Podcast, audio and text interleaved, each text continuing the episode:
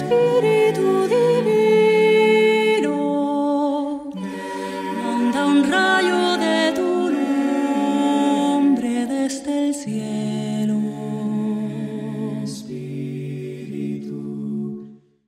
Buenos días, estamos en domingo 30 del tiempo ordinario del ciclo A.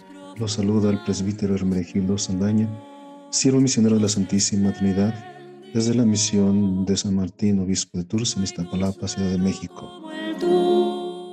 Amar a Dios y amar al prójimo. Cuando le preguntan a Jesús en el Evangelio acerca del mandamiento principal, él responde uniendo dos citas del Antiguo Testamento para expresar que con el mismo corazón se debe amar a Dios y a todos los seres humanos. Así se entiende también en la lectura del Éxodo, donde Dios mismo concreta mediante diversas prescripciones cómo ha de ser la relación con los extranjeros, las viudas, los huérfanos y otros necesitados, y establece el culto que a Él se le debe. Escuchemos el Evangelio de San Mateo, capítulo 22, versículos 34 40.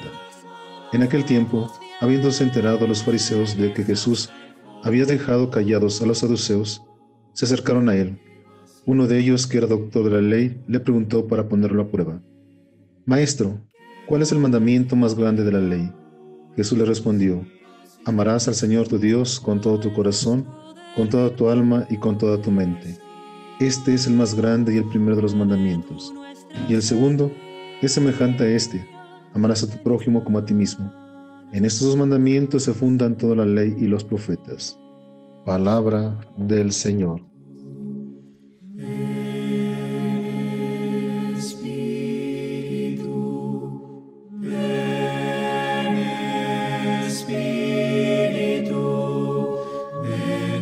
Los fariseos vuelven a reunirse con los con la renovada intención de encontrar un motivo en las palabras de Jesús para acusarlo. Para formular esta última pregunta, envían a un, a un experto en la ley. En esta ocasión, tiene tintes estrictamente religiosos. Se trata de dejar claro que Jesús no sabe interpretar la ley y por lo tanto no es una persona digna de crédito. La pregunta es difícil. Entre los judíos había entonces gran división de opiniones acerca de cuál era el mandamiento más importante. El estudio de la ley de Moisés les había llevado a deducir de ella una serie interminable de mandamientos, hasta llegar a sus 248 preceptos y 365 prohibiciones. El mandamiento del amor de Dios, recitado diariamente por los judíos como parte de su oración Shema Israel, escucha Israel. El primero de los mandamientos es el amor a Dios. Este amor debe ser con todo el corazón, íntegro, no dividido, con todo el alma, con la vida entera y con toda la mente, en una búsqueda del conocimiento pleno de Dios.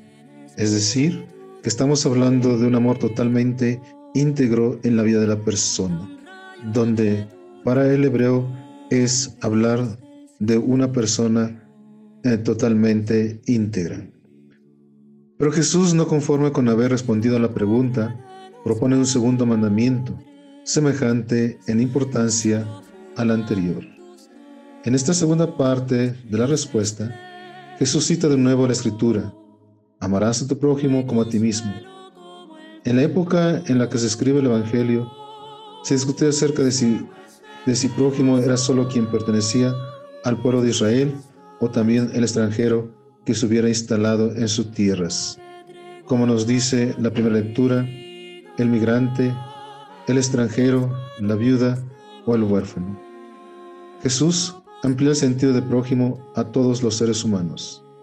Este amor es un comportamiento solidario. En ese sentido, prójimo es especialmente todo ser humano, débil, necesitado, enfermo, extranjero, pobre. El amor al prójimo es un mandamiento semejante al del amor de Dios.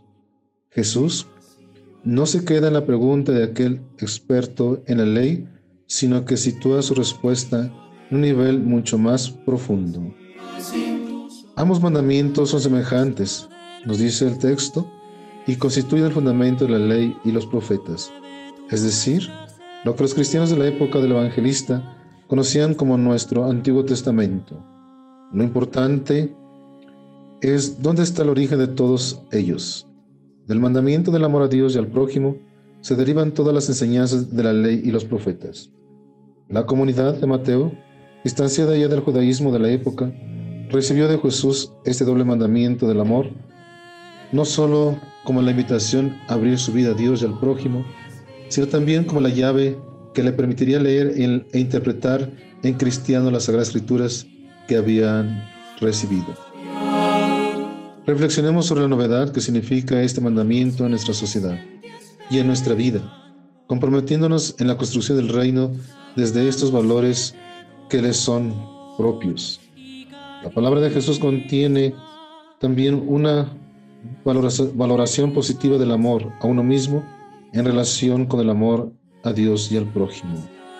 Pues tengamos un feliz domingo y que Dios nos siga bendiciendo y que rescatemos este amor, no en amor a Dios, pero también amarnos unos a otros, amarse uno mismo como signo de valoración de la vida, como signo de respeto en el amor a Dios.